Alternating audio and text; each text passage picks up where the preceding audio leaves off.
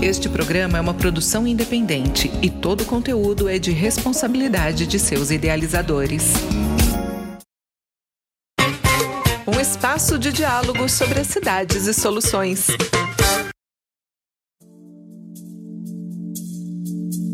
Olá, esse é o programa Cidade de Fato, um programa feito para ouvir as vozes da cidade. Vamos conversar com especialistas e a população sobre as cidades e soluções.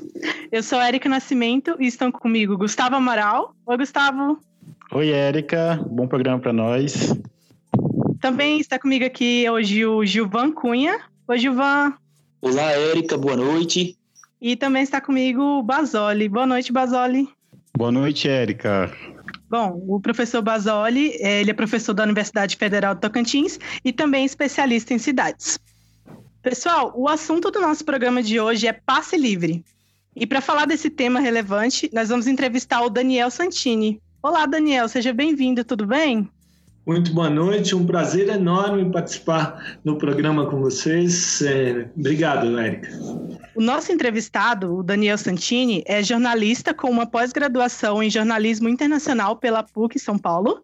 Uh, ele também tem estudado sistemas de mobilidade livre em diferentes países e defende a priorização de investimentos em transporte público como melhor estratégia para combater congestionamentos e poluição. É autor do livro Passe Livre, as, as possibilidades da tarifa zero contra a distopia da uberização. Escreve há mais de 10 anos sobre mobilidade e trabalhou nas empresas Lance, Rede Globo e TV Record, e entre outras. Foi coordenador de jornalismo e editor da organização não governamental Repórter Brasil, especializada em defesa de direitos humanos e combate ao trabalho escravo contemporâneo. Hoje, atua como coordenador de projetos da Fundação Rosa Luxemburgo, coordenando publicações e atividades do Brasil e Paraguai. Em 2012, percorreu de bicicleta todo o trecho de terra da Transamazônica e como parte do, do projeto Ciclo Amazônico. Primeiramente, é, para começar a nossa conversa, eu queria fazer uma pergunta, Daniel, que eu acredito que a maioria dos nossos ouvintes também deve ter essa dúvida. Então, Daniel, sendo instituído o passe livre, quem que pagaria essa conta? Uh, quem que pagaria pela manutenção do transporte público e gastos relacionados? Começamos com uma pergunta difícil. Érica. Isso é bom para a gente entrar direto na, na, na essência do debate. É, quem se opõe ao passe livre sempre levanta essa, essa problematização. Normalmente o comentário é: não existe almoço grátis. É lógico que não existe almoço grátis, alguém paga essa conta. O que a gente defende é que, na verdade, sejam redirecionados investimentos que hoje são feitos para transporte motorizado individual é, e que essa verba que subsidia os deslocamentos de carros, principalmente, ela seja utilizada para subsidiar transporte público. Do que, que eu estou falando em bom português, para todo mundo entender? Eu estou falando que mais importante do que a gente construir pontes, viadutos, seguir asfaltando tudo e aumentar com isso o calor, tornar o solo mais impermeável, dificultar é, a vida nas cidades, a gente deveria, na verdade, priorizar investimento em redes de transporte público coletivo que são mais eficientes, que são mais é, razoáveis e mais sustentáveis em termos de organização social. A gente pensa muito nessa lógica é, individual imediatista. Então, se eu tenho um problema de congestionamento, eu vou pressionar pela ampliação da avenida, vou pressionar pelo alargamento, pela construção de uma ponte, pela isso muitas vezes agrava o problema é, se brigar contra os congestionamentos, tentando ampliar a malha de asfalto, é igual você tentar combater excesso de peso, tentando alargar o cinto que você está usando. Não funciona. E aí a gente tem que pensar infraestrutura gera demanda. Se você constrói uma boa rede cicloviária, se você constrói, constrói uma boa rede de transporte público, as pessoas vão usar mais é, outros modais que não só o carro. Isso vai estimular, isso vai criar uma, uma, um ciclo positivo e vai favorecer os deslocamentos, vai diminuir o trânsito, inclusive. Se você anda de carro e está agoniado com os congestionamentos, saiba que políticas públicas de passe livre são parte da solução para o problema. Se eu tenho mais gente andando em ônibus, eu tenho menos gente de carro. O espaço que um ônibus ocupa, que é equivalente a algo como três carros, cabem 50 pessoas. É uma questão muito simples de uso do espaço público. A gente ter a possibilidade de diversas formas de locomoção numa cidade é democratizar o espaço público, né? facilitar isso interessa para todo mundo, para quem tem dinheiro, para quem não tem, para quem tem carro, para quem não tem. Então é muito razoável pensar em sim destinar parte de recursos públicos para financiar políticas públicas de passe livre. Tem várias maneiras de fazer isso, cada cidade deve decidir como, cada cidade deve avaliar o próprio orçamento, mas a, a respondendo de maneira bem simples, é trabalhar com recursos públicos. Certo, muito obrigada pela resposta, Daniel. E eu tenho mais uma pergunta. Ah, já que você falou né, sobre, sobre a importância das pessoas utilizarem o meio de transporte coletivo, você acha que se fosse implantado o passe livre nas cidades, as pessoas logo começariam a utilizar mais o transporte coletivo e isso poderia até ajudar né, na diminuição de gases poluentes por conta de automóveis privados? E o que, que você acha é, sobre isso?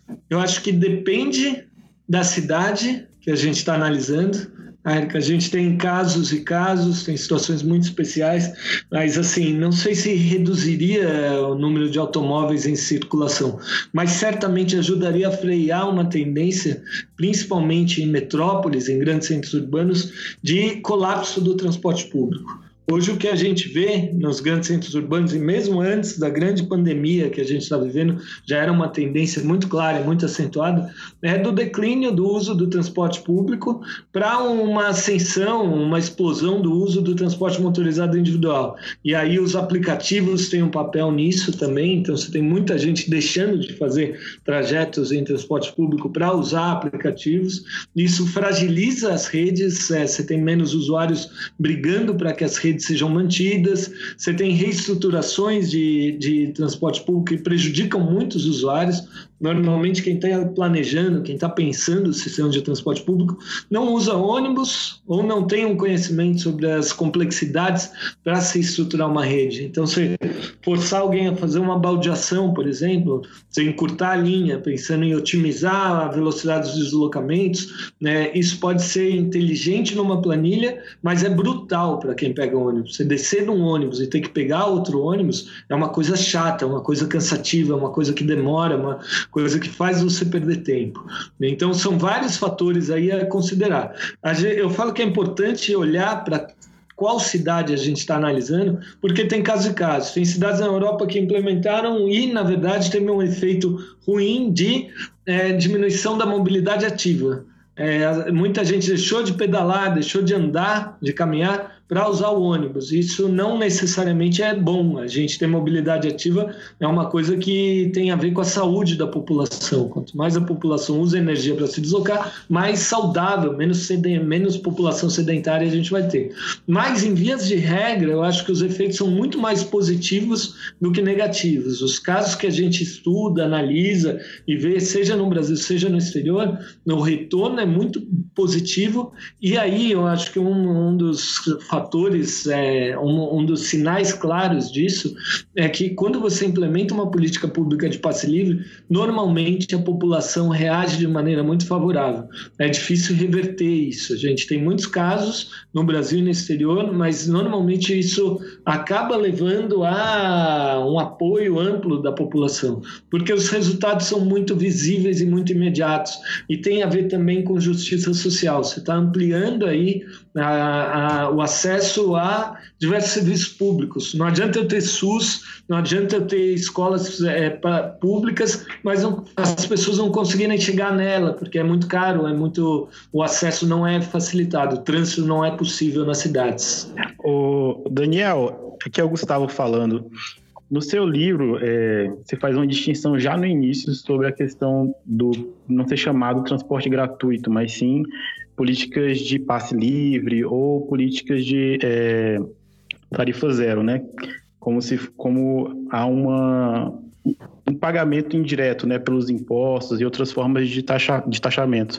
E aí, quando a gente está nesse debate, enfim, aqui, por exemplo, em Palmas, a gente sabe que é, há um avanço em relação a uma, a uma linha, mas quando a gente debate com a população, de um discurso de que é impossível ser feito ou que é talvez utópico.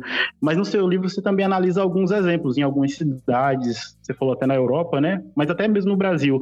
Você poderia trazer para a gente alguns exemplos para os ouvintes também estarem fazendo esse diálogo com, com essas realidades?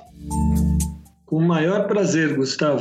A gente tem aí casos e casos, tá? A gente tem, tem é, situações que são muito diferentes. Na Europa, o principal exemplo que a gente tem é Tallinn, que é a capital da Estônia. Ah, é uma cidade medieval, é uma cidade antiga, uma cidade é, com um centro histórico que começou a tentar implementar políticas públicas de passe livre e acabou virando uma referência mundial. Assim, a gente tem hoje a cidade como um centro não só de política pública de passe livre, mas de debates sobre o tema. Então, tem congressos acontecendo a respeito com políticos de diversas cidades discutindo e analisando e estudando e testando fórmulas.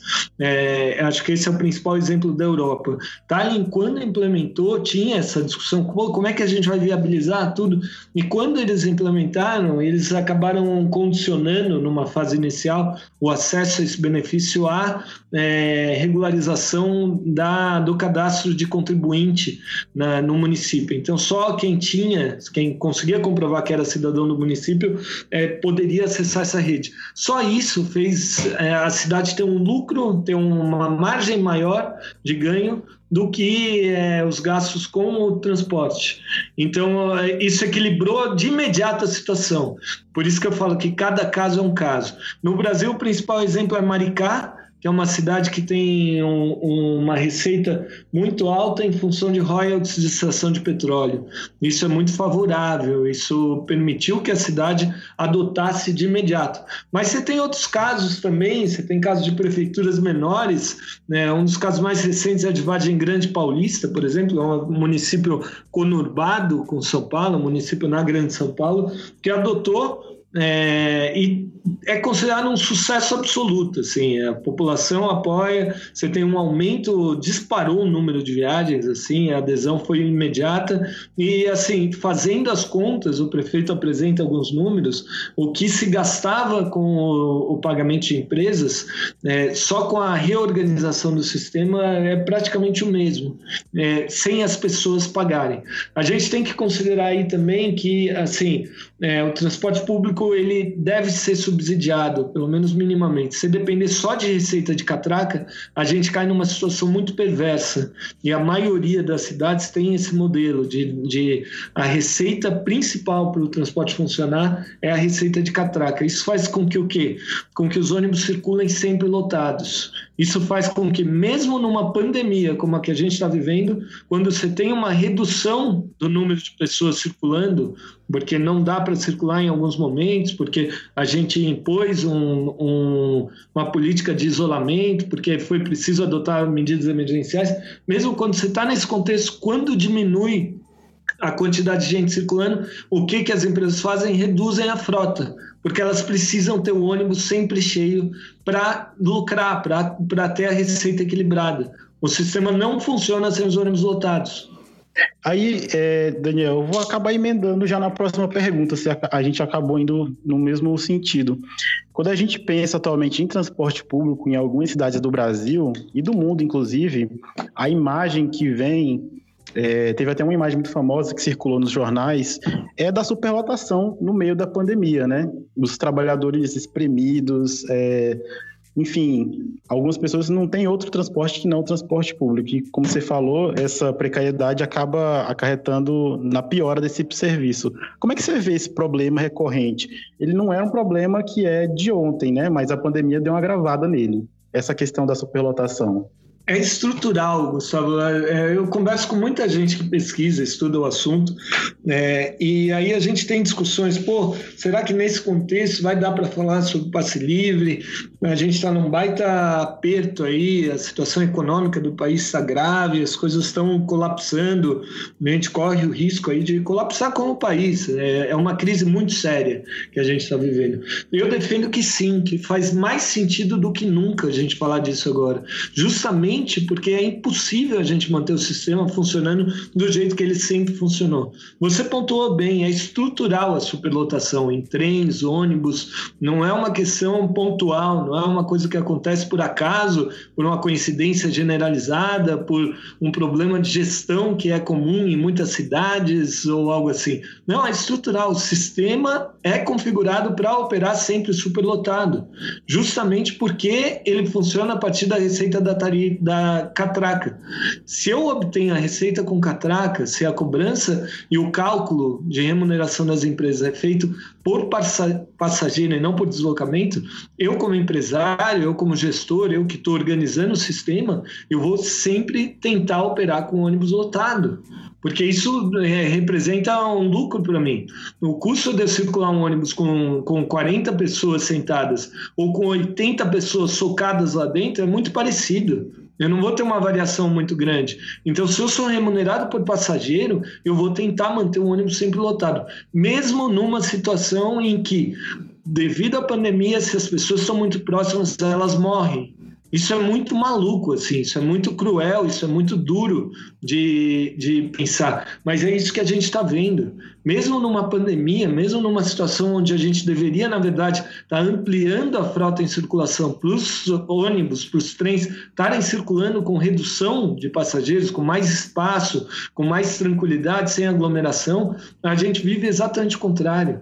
Isso é absurdo, isso é emergencial. A gente tem aí, como aconteceu recentemente, é, uma proposta de financiamento, de apoio às empresas é, de transporte público, justamente porque elas estão dependendo de subsídios, elas estão dependendo de apoio público urgentemente, mas a proposta foi vetada. A gente não, não tem nenhum socorro para as empresas.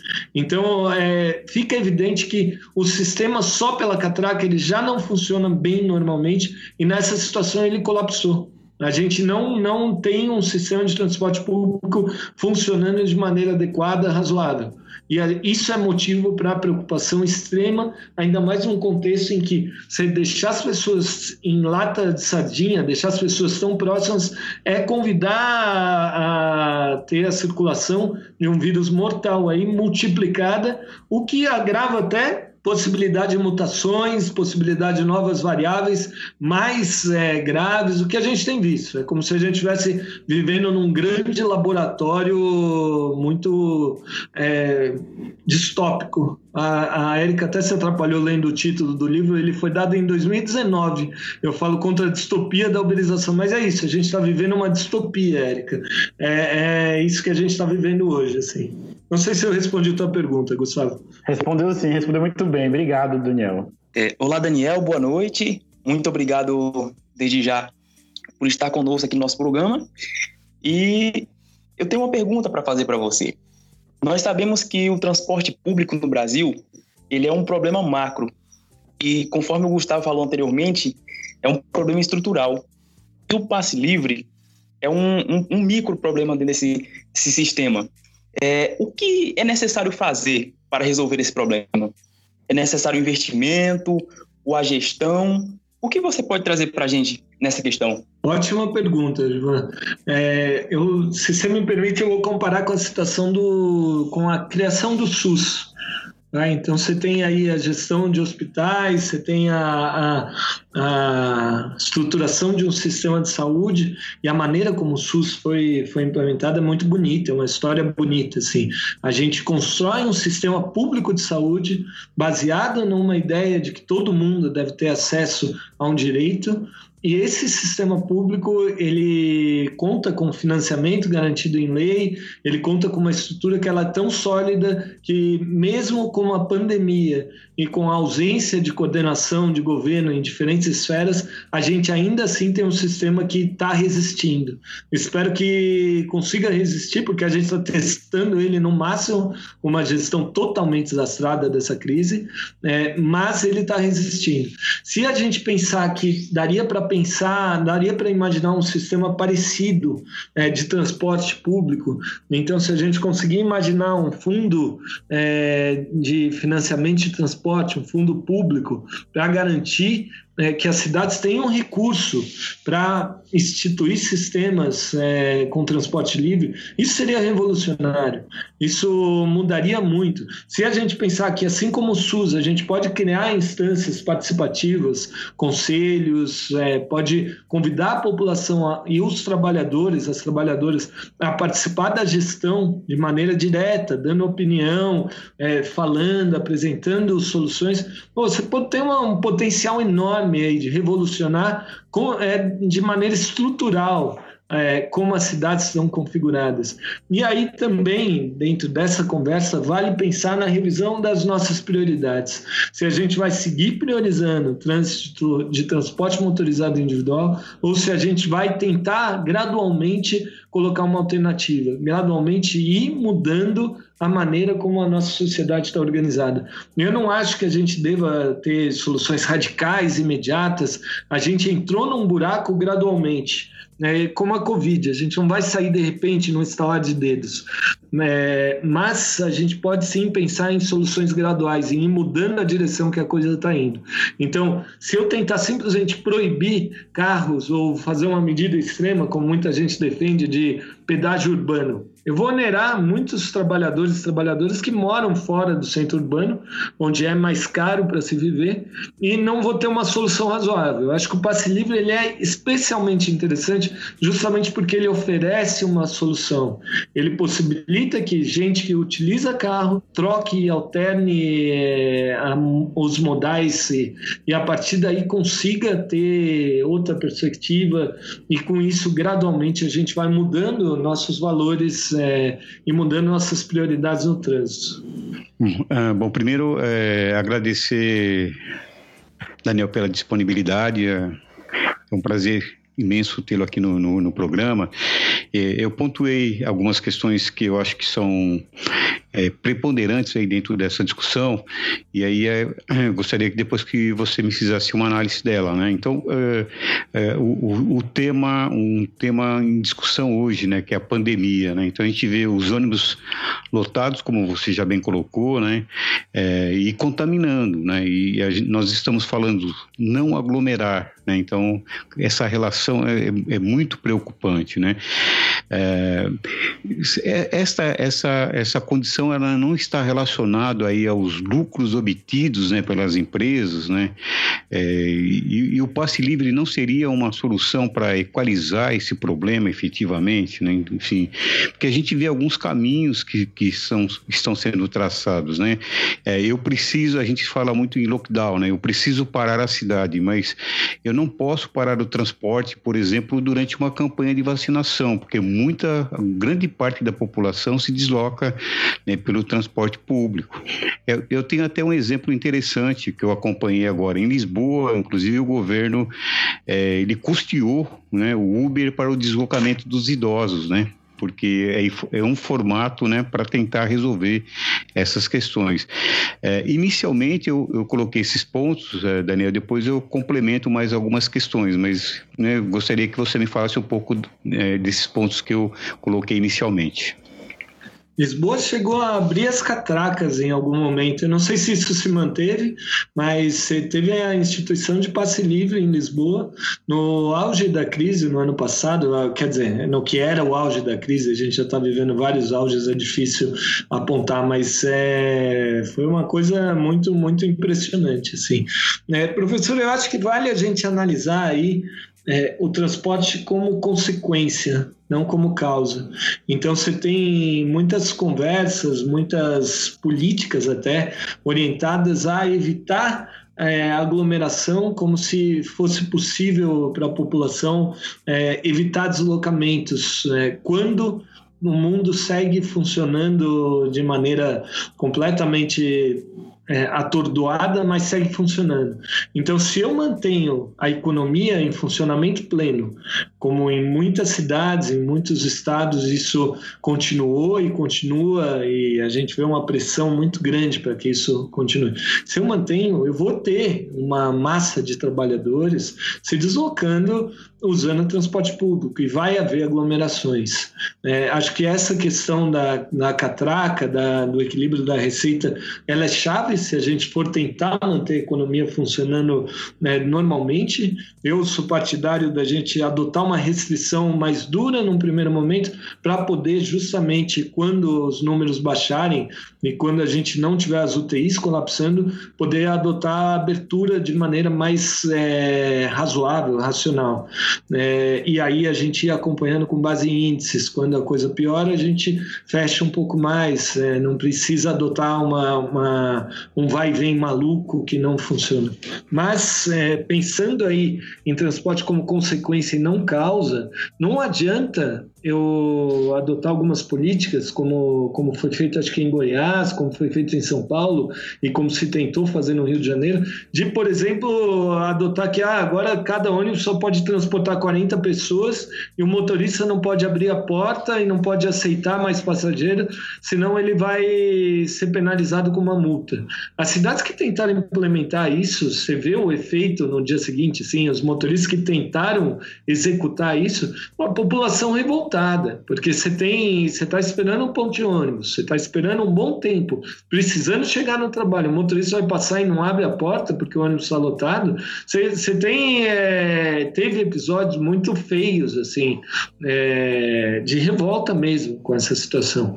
Então essa seria um, um primeiro ponto. A gente, se a gente quer reduzir a aglomeração, a gente tem que diminuir o ritmo das cidades. A gente tem que, fazendo um paralelo com o trânsito, e aí eu já concluo a resposta, é o que a gente sempre militou, a gente sempre defendeu de é preciso reduzir a velocidade nas vias, nas estradas, porque isso vai salvar vidas. Não é razoável a gente ter 60 mil pessoas morrendo por ano no trânsito. E quando eu defendia isso lá atrás, antes de 2019, 2018, tudo é 60 mil pessoas morrendo por ano era um número muito grande, era uma coisa muito maluca.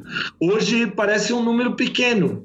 E na época, quando a gente defendia preciso reduzir a velocidade, não dá para a gente seguir é, acelerando, um dos argumentos que eu ouvia muito é: não, mas isso é um uma bobagem, porque a gente não pode diminuir a velocidade do, dos deslocamentos, o trânsito, a economia, tudo isso é imperativo, mais do que a vida.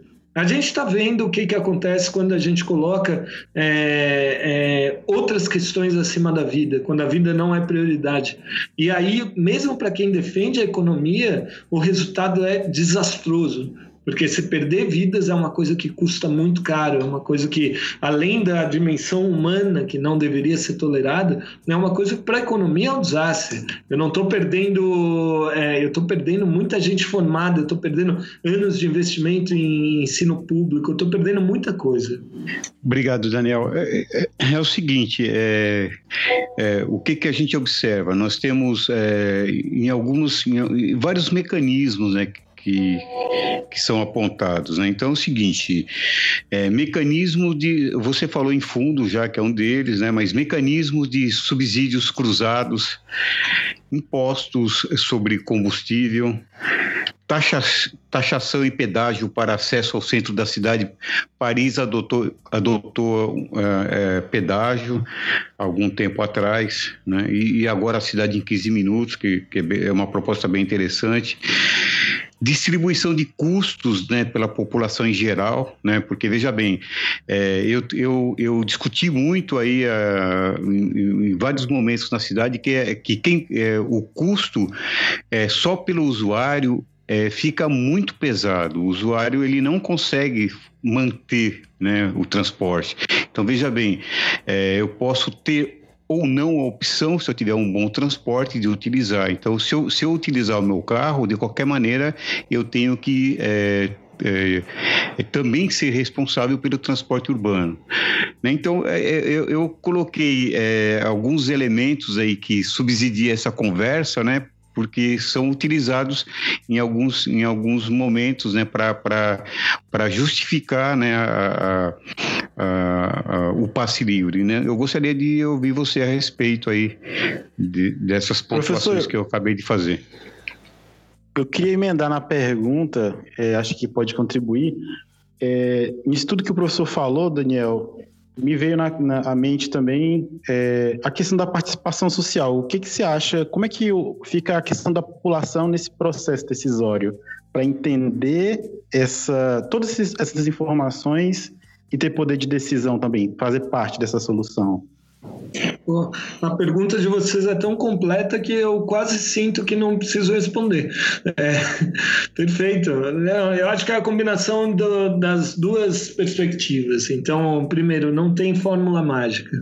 Eu não acho que tem uma fórmula universal para a implementação de passe livre. Eu não acho que toda cidade deve adotar o mesmo modelo. E nesse sentido, Gustavo, a participação social é fundamental. A gente ter aí a voz dos trabalhadores, trabalhadoras que operam o sistema, ouvir quem usa o sistema, tentar pensar em soluções de maneira conjunta com a população, seja fazendo audiências públicas, seja é, tendo conselhos, tendo a participação real e efetiva da população, isso é fundamental. É o caso de Bolonha, por exemplo, é, que é uma cidade que acabou tendo um processo participativo muito democrático, é, acho que na década de 60, 70, da década de 70 e conseguiu transformar radicalmente assim o sistema de mobilidade e outras questões urbanas da cidade. Então esse é um ponto. O professor João Basoli ele listou aí uma série de possibilidades de custeio. Eu gosto muito de pensar em soluções integradas, em vez de você tentar pegar uma só maneira para custear o transporte público, você pode pensar em várias alternativas. Entre todas que ele listou, é, eu tenderia a sempre tentar observar aí quem se beneficia das redes de transporte público para pensar em soluções. Então, por exemplo, eu tenho um grande empreendimento que tem um impacto no trânsito real muito alto, assim, um shopping center ou algo parecido. Esse empreendimento ele pode e deve arcar com um custo maior. É, se encontrar uma maneira de fazer é, quem está gerando trânsito pagar pelo trânsito, pagar por uma melhora na mobilidade coletiva e de novo aí isso beneficia até quem tem carro. Se instituir política pública de passe livre, incentivar mais gente a usar transporte coletivo é uma ferramenta contra congestionamento. Tá? Então esse seria um eixo importante. Aí depois você pensa é, nas fábricas, nas indústrias, no comércio, em todas essas unidades que dependem do deslocamento de pessoas para funcionar. É justo pensar também uma parte do recurso é, que, que, que é recebido graças à circulação de trabalhadores e trabalhadoras, que esse recurso sirva também para ajudar a custear esse sistema. Na França, o professor citou o caso de Paris, na França você tem é, uma parte do, do pagamento de deslocamento de trabalhadores para custear o sistema de transporte público. Isso é muito interessante.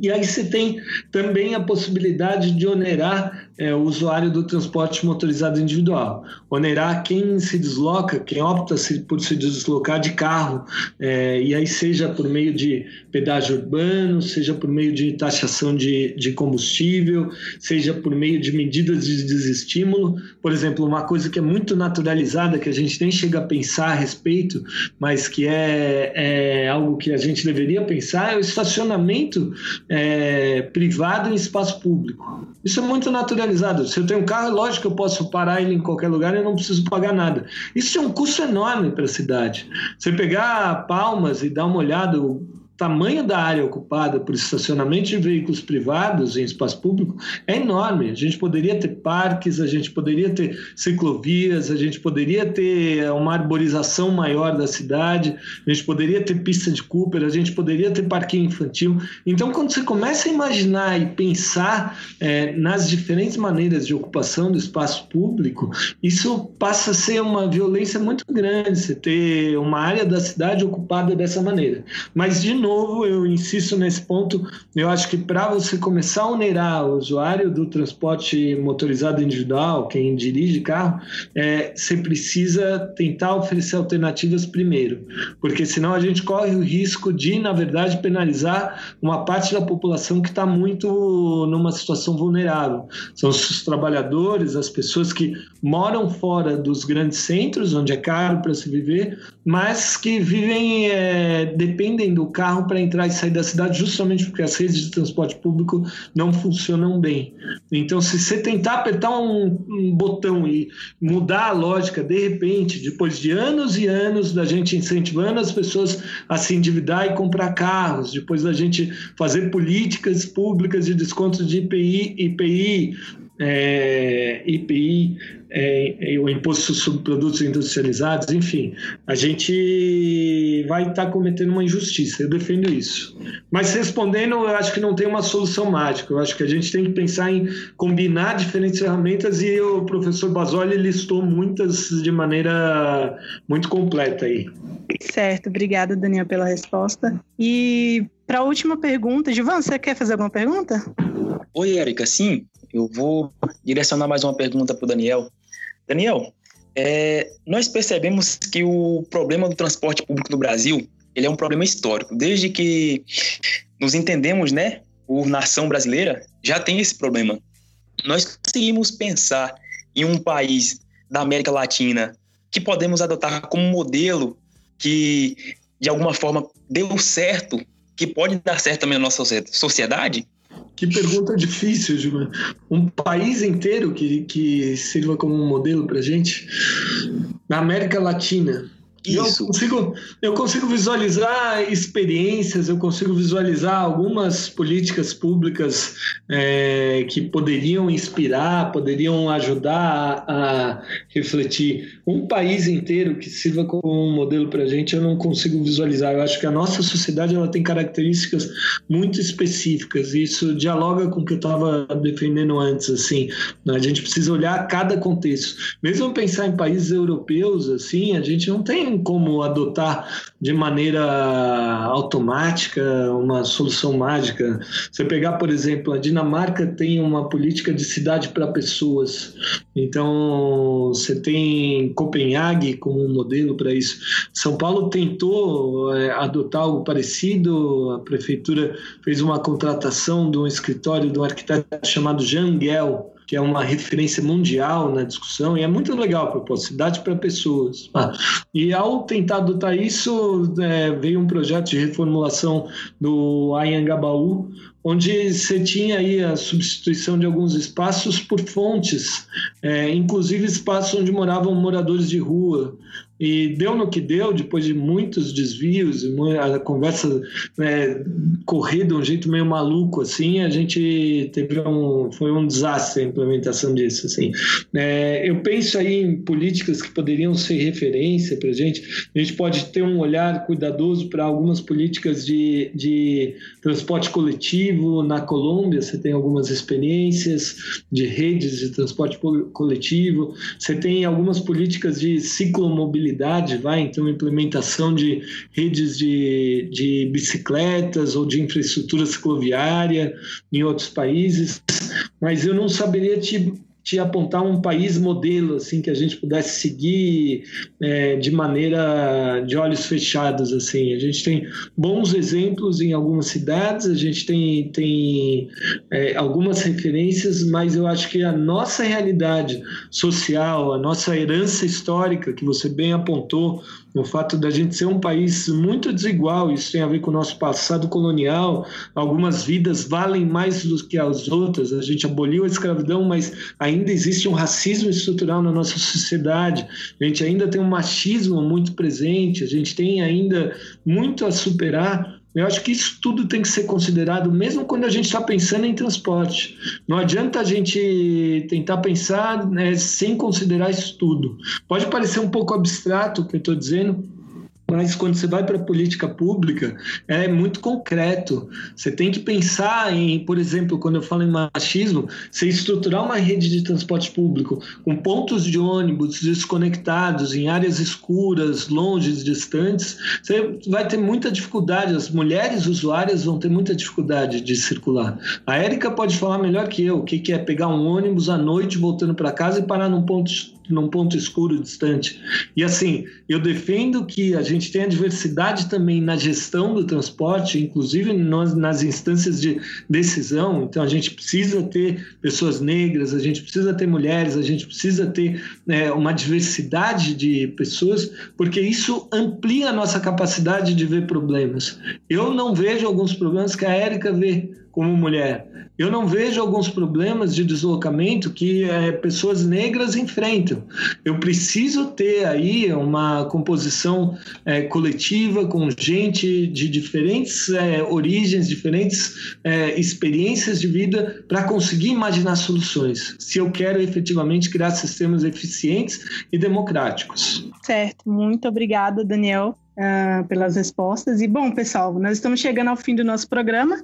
E eu não poderia deixar de pedir para que nosso convidado né, fizesse suas considerações finais e também, Daniel, nos indicar algum material de leitura ou algo do tipo para os nossos ouvintes. Fique à vontade.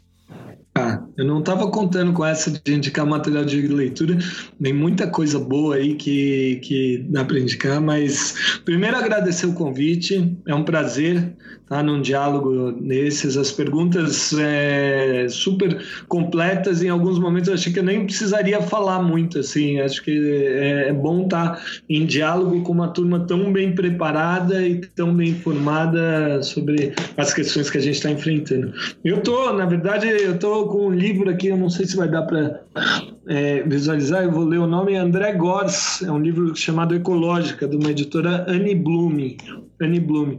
Esse livro aqui ele tem um texto que é um clássico, é, ele é chamado A Ideologia Social do Carro, a Ideologia Social do Automóvel. É possível buscar na internet esse. Essa é uma referência que eu deixo para qualquer um que queira pensar não só é, nos sistemas de transporte, mas na maneira como nossa sociedade está estruturada e tem várias questões aí para colocar. Eu acho que esse é uma referência que eu deixo. É o livro que eu estava lendo, eu acabei de ler ele hoje. É André Gors. Depois eu passo o nome direitinho, se vocês quiserem incluir também, junto com a divulgação do programa.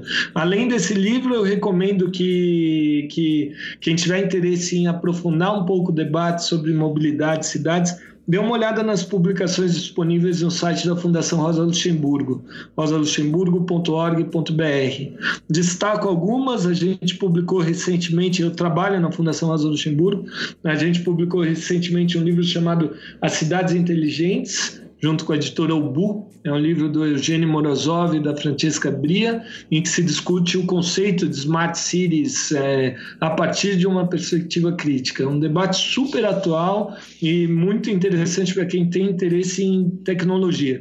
De novo, eu já faço um spoiler aqui: é, é, tem uma crítica à visão de tecnologia como a solução mágica ou algo assim. É, os autor, o autor e a autora defendem aí uma perspectiva de participação social também que tem muito a ver com que eu estava defendendo agora há pouco. É, também recomendo um livro chamado Tarifa Zero, que a gente publicou recentemente sobre a história da tentativa de implementação da Tarifa Zero em São Paulo. É um livro do ex-secretário municipal de transportes de São Paulo, Lúcio Gregory, e de toda a equipe que trabalhou com ele na época da tentativa de implementação.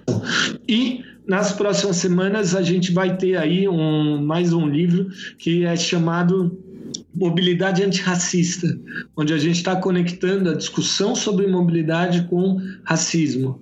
É uma conexão que nem sempre é fácil de achar, mas aí tem a ver também com o que eu estava defendendo agora há pouco sobre é, como o sistema está configurado de tal maneira, como as diferenças que existem hoje elas marcam, acentuam algumas desigualdades que existem na nossa sociedade. Só para citar um exemplo, no Rio de Janeiro, se andar de metrô na zona sul e tentar pegar um trem para os subúrbios, você vai ver que existe uma clara distinção de como a coisa é gerenciada, de como os recursos públicos são destinados e de quais áreas são prioritárias, quais vidas valem mais, quais vidas valem menos. Eu falo em vidas mesmo porque aí o número de o que é classificado acidentes, eu não gosto dessa palavra porque acidente é algo que você não espera acontecer e a gente sabe que vai acontecer. O número de mortes, de atropelamentos por trens nas áreas suburbanas do Rio de Janeiro, ele é altíssimo, é uma coisa assustadora e isso precisa ser considerado conseguiria falar muito mais referências, muito mais,